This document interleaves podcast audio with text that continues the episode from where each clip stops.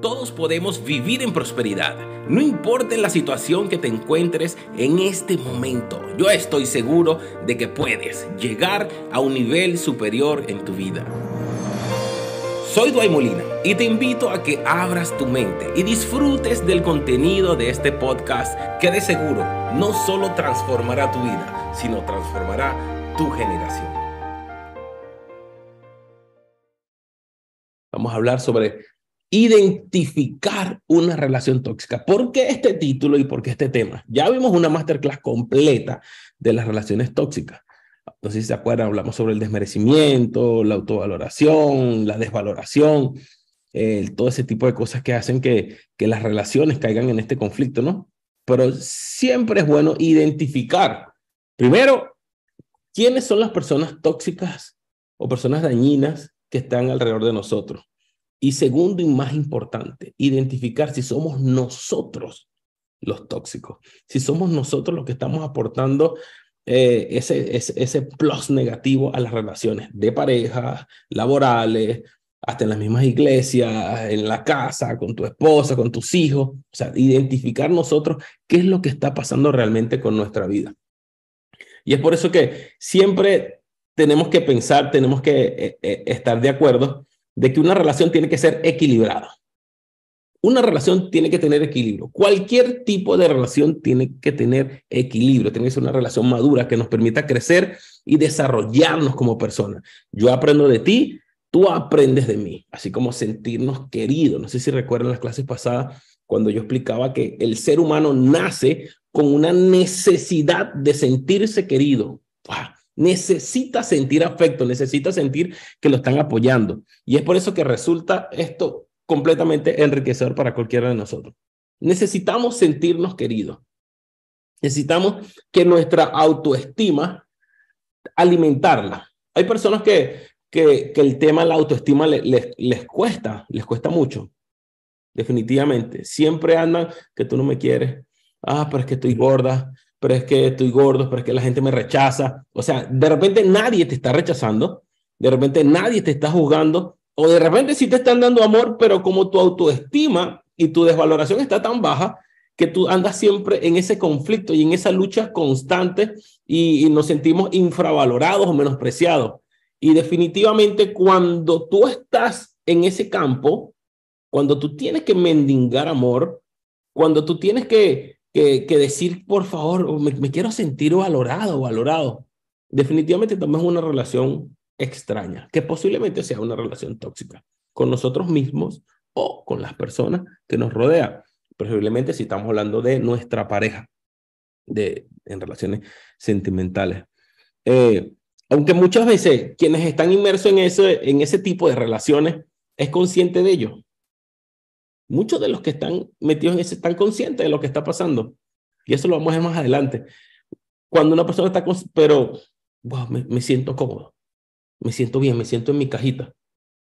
Me siento, sí, sí está en YouTube, me, siento en mi cajita, me siento que, que, que, estoy bien y no quiero que, que me dañen. Y no quiero, no quisiera saber si existe una posibilidad de sentirme mejor entonces prefiero quedarme así, me maltratan, pero a veces, por lo menos dos días a la semana, me, me siento bien. Entonces, ¿cuál es la razón de este comportamiento? O sea, ¿por qué existen las parejas o las personas con estas conductas tóxicas? O sea, esa palabra que está tan, tan de moda, ¿no? La, las palabras tóxicas. Entonces vamos a analizar cuáles son las causas comunes de las relaciones tóxicas. Esto va a ser súper práctico, así que por favor vaya tomando nota y vaya haciéndose un análisis a usted mismo. Vaya haciéndose un análisis si cada una de las cosas que se van a tratar aquí y sobre todo lo de la última parte que va a estar completamente rompecoco, como le digo yo. Uno, según análisis, según estudios de psicólogos y de encuestas muy grandes, lo más común donde estén relaciones tóxicas es que vienen de familias disfuncionales. Vamos a analizar un poquito de qué se trata. Las familias infuncionales tienen baja autoestima o tienen el síndrome de El Salvador. Entonces, vamos a desarrollarlo un poquito. Gracias, Caro. Vamos a hablar sobre las familias disfuncionales. Esto se trata de, de familias de que han crecido en hogares obvio, quebrados, con rupturas, disfuncionales, donde lo normal pasa a ser anormal, donde se acostumbraron tanto a que hayan golpes, maltratos, abandono, o sea, vieron ese patrón, vieron esa conducta desde niño y lo adoptaron como un normal, que el papá le grita a la mamá, la mamá le grita al papá, se dejan botados, hacen shows en la calle, infidelidad, borrachera, cualquier otro tipo de cosa que no debería ser lo normal en, en una familia. Entonces, ya crecen con esos patrones, se crean esos paradigmas donde eso que es malo, que no debería ser, ya pasa a ser algo normal. Entonces, como eso ya pasa a ser algo normal, por ejemplo, la mujer, si vio que toda su vida su mamá era maltratada por su papá, dentro de su ser se creó ese paradigma donde es normal de que si me porto mal, mi, mi, marido me puede regañar, me puede pegar. Entonces, cuando vienes a buscar tu pareja, cuando vas a buscar algo, lo que vas a traer personas como esa. Y cuando te maltrates, es normal porque tú lo viste en tu infancia o viste patrones cerca de ti que parecía como normal. Sobre todo, eh, lo digo porque yo en mi infancia, en donde yo me crié, era muy normal. Se veía, es, el maltrato del hombre a la mujer era normal. O sea, en el barrio, en la, en la, en la escuela, en el liceo, era, era como normal, ¿no? En la medida que yo iba avanzando, iba estudiando, yo sabía, oye, como que esto no está bien, pero esto, esto no debería ser así. En la medida que yo iba aumentando mi nivel de conocimiento, mi nivel de conciencia, me di cuenta que era una conducta completamente errónea, completamente errónea. Gracias a Dios en mi familia nunca se vio eso, pero yo sí veía que a mi alrededor era normal. Como siempre digo, yo, mi papá y mi mamá se separaron, pero que yo recuerde, nunca en la vida mi papá le levantó la voz a mi mamá. Me imagino que pelearon porque hasta se divorciaron, pero no sé si lo hacían en el baño, no sé dónde peleaban, pero yo nunca lo vi, o sea, pero sí veía a mi alrededor veía como mis amigos, como las mujeres con los ojos. Entonces se va creando esos patrones y si tú no lo tratas y si tú no puedes elevar tu nivel de conciencia, para ti ese paradigma ya está dentro de ti, ya está alojado en el subconsciente y ya es normal y tú sigues y, y sigues y creces acostumbrado a este patrón con la idea de que el abuso o el maltrato es un componente necesario o inherente en las relaciones. Sí o sí, se necesita el maltrato en las relaciones. Son personas que tienen ese patrón de conducta. Esa es una de las causas más comunes. La segunda, baja autoestima. Wow, esto es tan poderoso que hasta le dediqué una clase completa. Los que no tuvieron la oportunidad de verla, eso está en, YouTube, la masterclass de, de, relaciones tóxicas, donde hablamos del desmerecimiento y la autovaloración. Demasiado, demasiado fuerte, porque ciertamente lo que acabamos, de, de conversar, lo de crecer en familias disfuncionales, es importante, pero esto es mucho más importante. Porque puede ser que tú creciste en un hogar donde todo era perfecto, todo era bonito, la familia feliz, o hasta un hogar cristiano y todo, todo era bello y todo decente, pero tienes baja autoestima. El tema con la baja autoestima, cuando te agarra una persona tóxica que sabe manejar a personas con baja autoestima, los hacen creer que son dependientes, son emocionalmente dependientes de esa persona. Llegan, yo he escuchado que le dicen hasta, es que nadie te va a querer, solo yo, porque tú tienes estrías y estás gorda y solo soy yo el que te puede amar. Y se creen, con la autoestima la tienen tan baja, que creen que solo esa persona es capaz de darle el poquito de afecto que ellas necesitan. Sobre todo esto sucede de mujer con hombre. Las mujeres, cuando llegan a estas relaciones tóxicas con hombres manipuladores, se dan cuenta que con la autoestima baja tú no puedes pelear. Con una autoestima baja tú no puedes luchar. De hecho, yo siempre hablo sobre cuando viene el espíritu de miedo a tu vida, lo primero que hace es robarte la identidad, quitarte quién tú eres. Cuando entra el temor en tu vida, tú, tú, tú te apartas, tú dices, ¿quién soy? O sea, no reconozco quién soy, no sé, no sé qué es lo que estoy haciendo, tu autoestima baja. Y cuando tú tienes tus defensas bajas, como las murallas de un castillo, algo así, las tiene bajo, cualquiera puede penetrar, cualquiera ve tu desnudez, cualquiera ve tu dolencia, tu, tu déficit.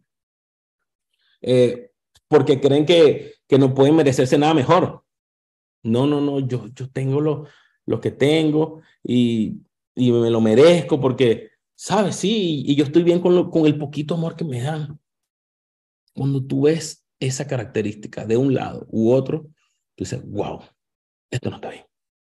Esto no está bien. No estoy diciendo que no caigamos de repente en cuadros de depresión, porque ¿quién aquí no ha caído en un cuadro de depresión? Todos. Todos aquí hemos tenido, yo, yo, paso por cuadro de depresión fuerte, fuerte, fuerte, fuerte, pero empiezo a darle, empiezo a darle, uh, hasta que salgo, salgo de allí y avanzo. Pero hay gente que se queda en ese, intenta subir y vuelve a caer, y vuelve a caer, y vuelve a caer. Cuando esas personas están depresivas que, que emanan una energía que cuando tú dices, wow, qué, qué, qué, chimbo se siente esta persona, qué mal se siente esta persona. Y, o sea, porque andan siempre en un cuadro depresivo. ¿Por qué? Porque la baja autoestima es lo que lo está liquidando a esta persona. Y entonces es fácil caer en una relación tóxica. Y esa es, la, esa es, la, esa es, la, esa es una de las partes. Cuando tú intentas que, que todos me ayuden, que, que yo no sirvo, siempre haciéndose las pobrecitos, como que, wow, eh, sí, es por culpa de él, y porque se hacen las víctimas, llegan a victimizarse. Pero entonces tenemos la contraparte, que es la que vamos a analizar. Los que sufren del síndrome de El Salvador. Así le pusieron. De hecho, es en español, se llama. Eso es un síndrome que, que está súper estudiado y avanzado, pero es en español El Salvador. ¿Qué se trata del síndrome del Salvador? Son personas que, que buscan rodearse de personas que necesitan ser, ser, ser salvadas en algo concreto. De una mala infancia, de una relación tóxica, de la traición del pasado, etcétera. De cualquier cosa necesitan ser salvadas. Y aparecen estos salvadores aparecen estas personas que, que yo puedo, lo puedo, siempre tengo un consejo, siempre tengo una ayuda, siempre tengo esto, siempre tengo... Y se la pasan ayudando tanto a personas que se olvidan de sí mismos. Y es por eso que comencé este masterclass con la palabra equilibrio.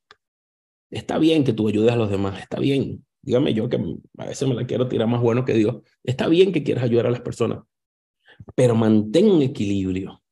Ayuda o sea, ámate a ti para poder amar a las personas. Recuerda el Código Supremo. Ama a tu prójimo como a ti mismo. Primero debo amarme yo. Primero debo salvarme yo para intentar salvar a otras personas. Cuando está el activo muy fuerte, también es una causa común de lo que posteriormente va a ser una relación tóxica o ya están en una relación tóxica. Esa persona de que yo, yo necesito ayudarte porque depende de mí, depende de mi ayuda. Entonces ya la otra persona llega a un, a un punto donde ya pierde su personalidad. Y cuando se ligan esas dos partes, uno con una autoestima muy baja y el otro con el síndrome de Salvador, ahí no hay una relación, ahí no hay una conexión, hay una dependencia emocional. Uno necesita ser salvado y el otro necesita ser el salvador. Hay una dependencia emocional. Ahí no hay amor, ahí no hay ni costumbre, ahí no hay nada. Y lo que hay es una dependencia emocional. Y completamente es una relación que va destinada al fracaso.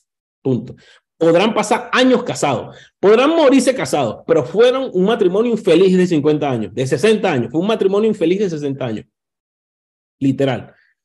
Yo estaba en una, fui el, el fue ayer, antier, a, un, a una conferencia de matrimonios el martes que invitaron, está el pastor Iván Pirela, brutal, es un conferencista en la parte de matrimonio, brutal.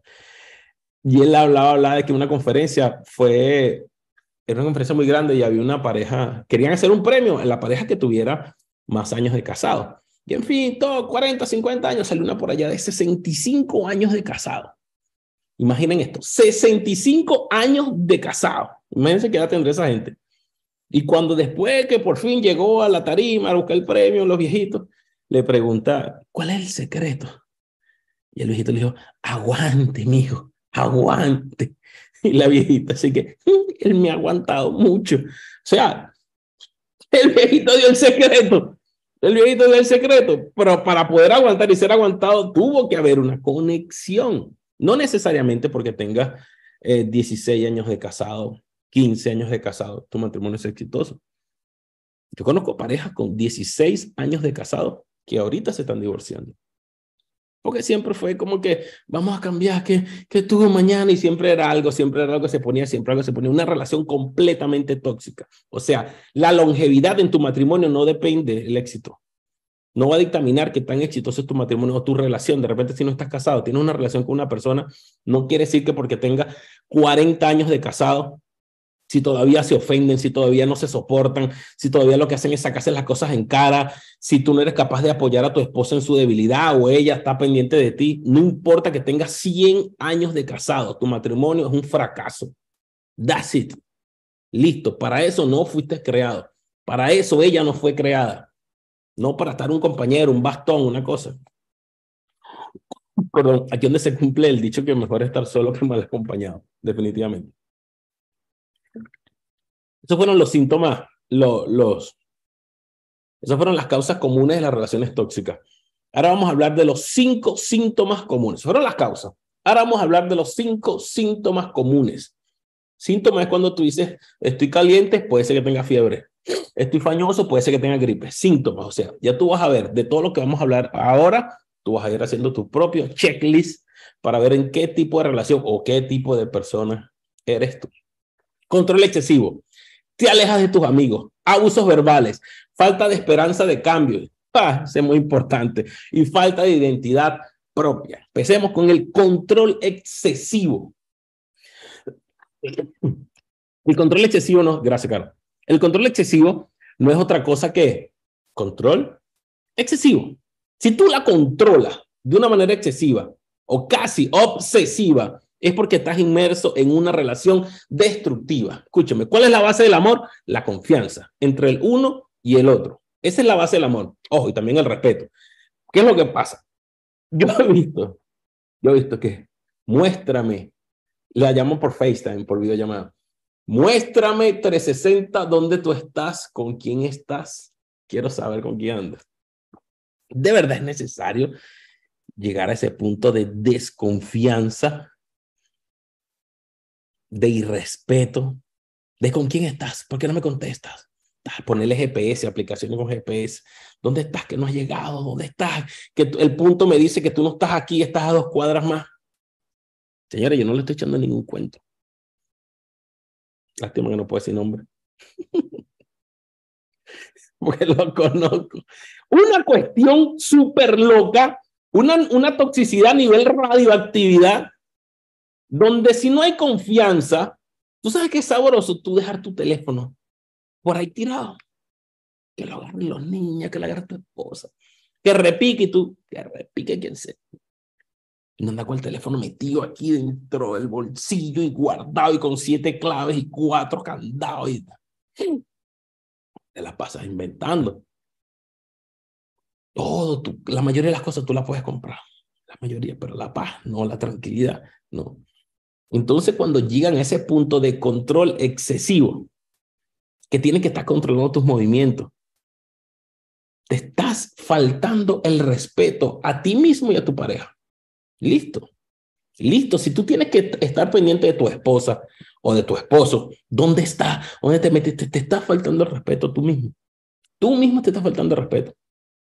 O a tu pareja, obvio, se lo está faltando. Lo está reventando porque no, no tiene sentido. No tiene sentido de, que, de que caminemos de esa manera. No tiene sentido de que ¿Para qué voy a tener esa incertidumbre?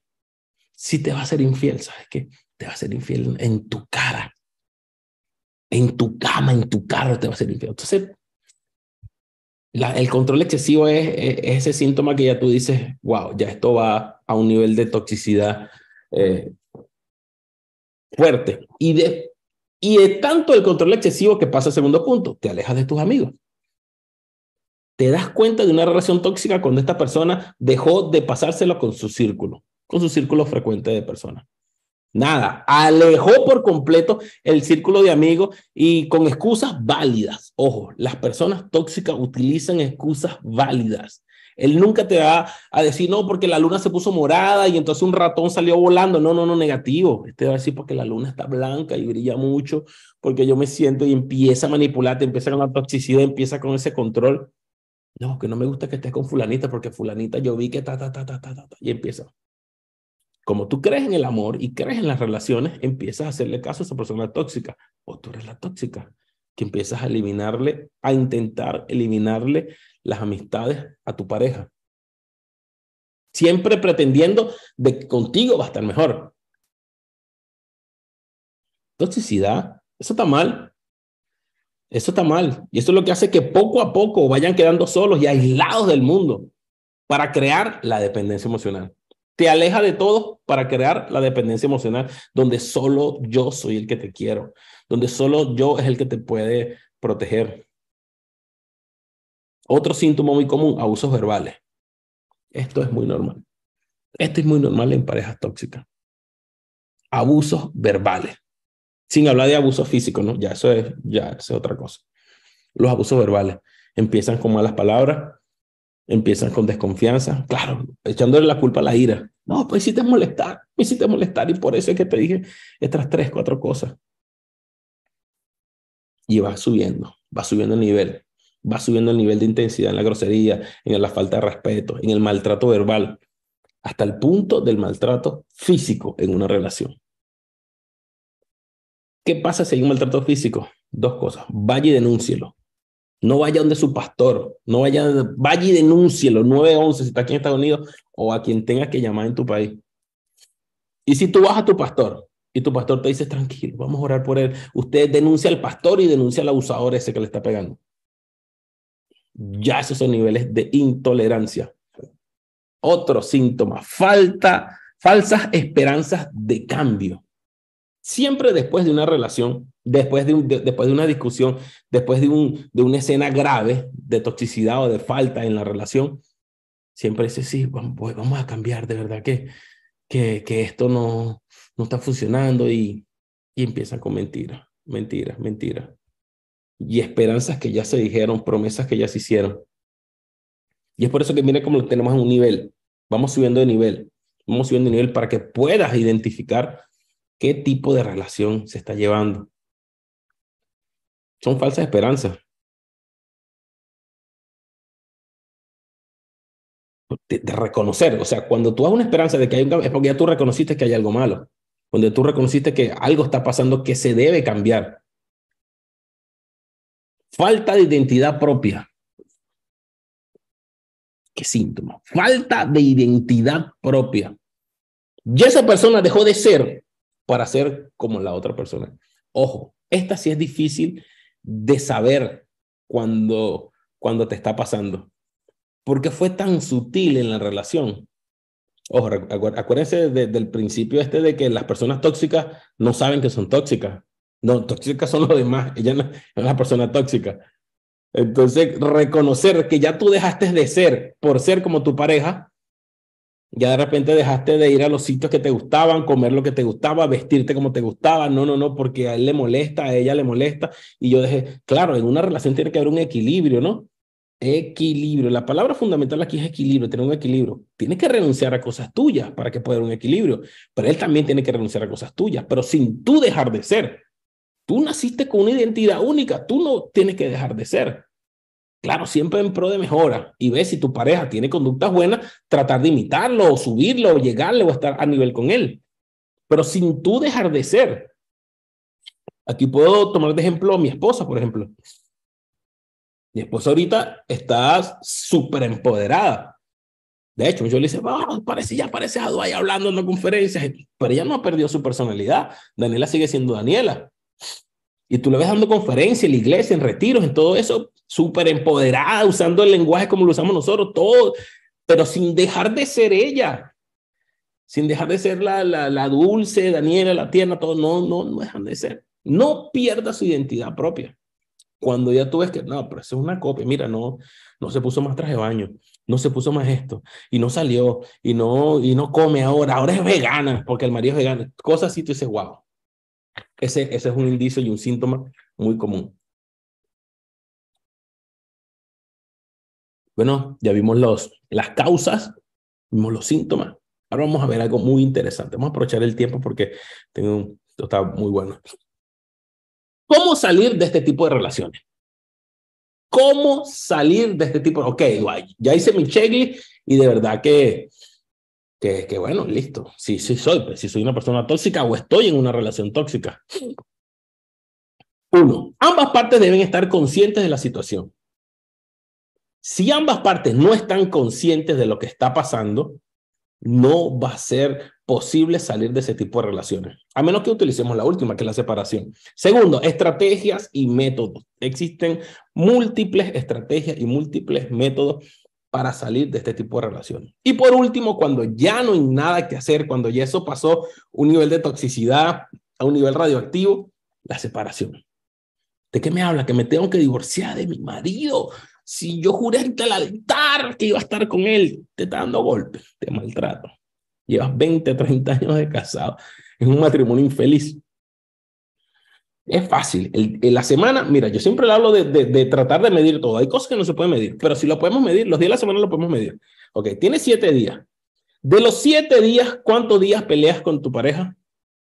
Si es tres o cuatro, eso está mal. Si tres o cuatro días tú peleas con tu pareja, eso está mal. Ponte que de repente hay una discusión, una cosita normal, en todas las parejas eso existe, siempre existe malos entendidos, está bien.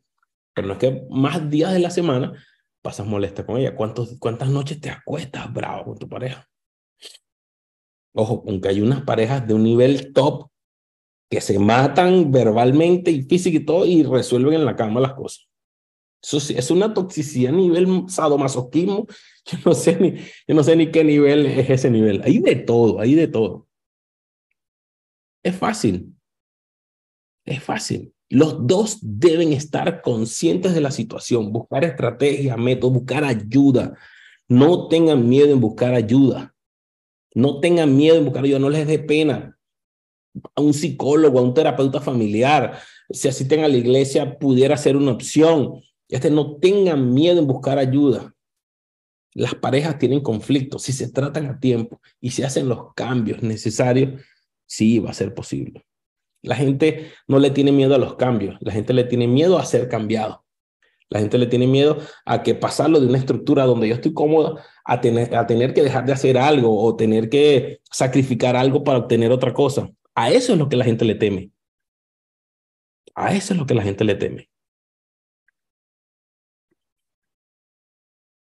La gente le teme a ser cambiado.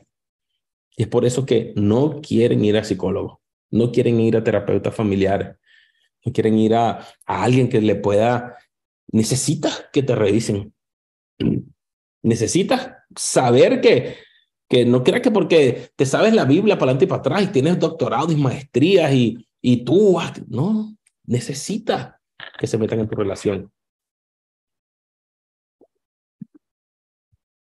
Necesitas. Sí lo necesitas. Perdón. Vamos a, vamos a entrar en una parte súper interesante. En esta parte que vamos a entrar de este tema, necesito que abran su mente.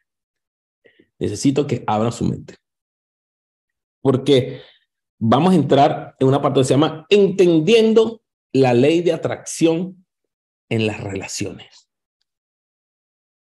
¿Por qué atraigo personas de ese tipo? ¿Por qué personas como ese vienen a mi vida? Y es por eso que tenemos que entender de qué se trata la ley de la atracción.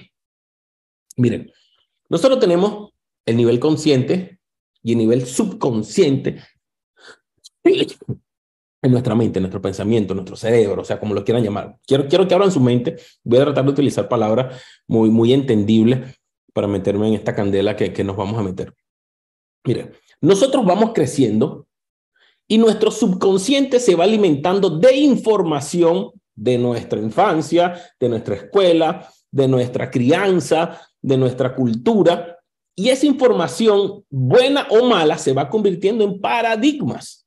Y resulta que los paradigmas son los que definen los resultados en nuestras vidas. Muchas de las cosas que yo le estoy diciendo en este momento son pensamientos nuevos, pensamientos positivos que están entrando a tu mente.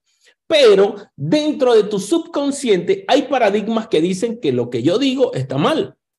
Es contrario, porque así no te criaron, porque así no te dijeron que eran las cuestiones. Y entonces, cuando llega tu pensamiento, intentar entrar en tu mente, está ese paradigma que es un rey que por años está apoderado de tu subconsciente y es el dueño de toda la casa y le dice, no, no, no, papito, usted no entra aquí, yo aquí yo soy el dueño, tengo 10 años viviendo en esta casa y ese pensamiento tuyo que intenta sacarme a mí no va a entrar. Yo soy dueño del subconsciente.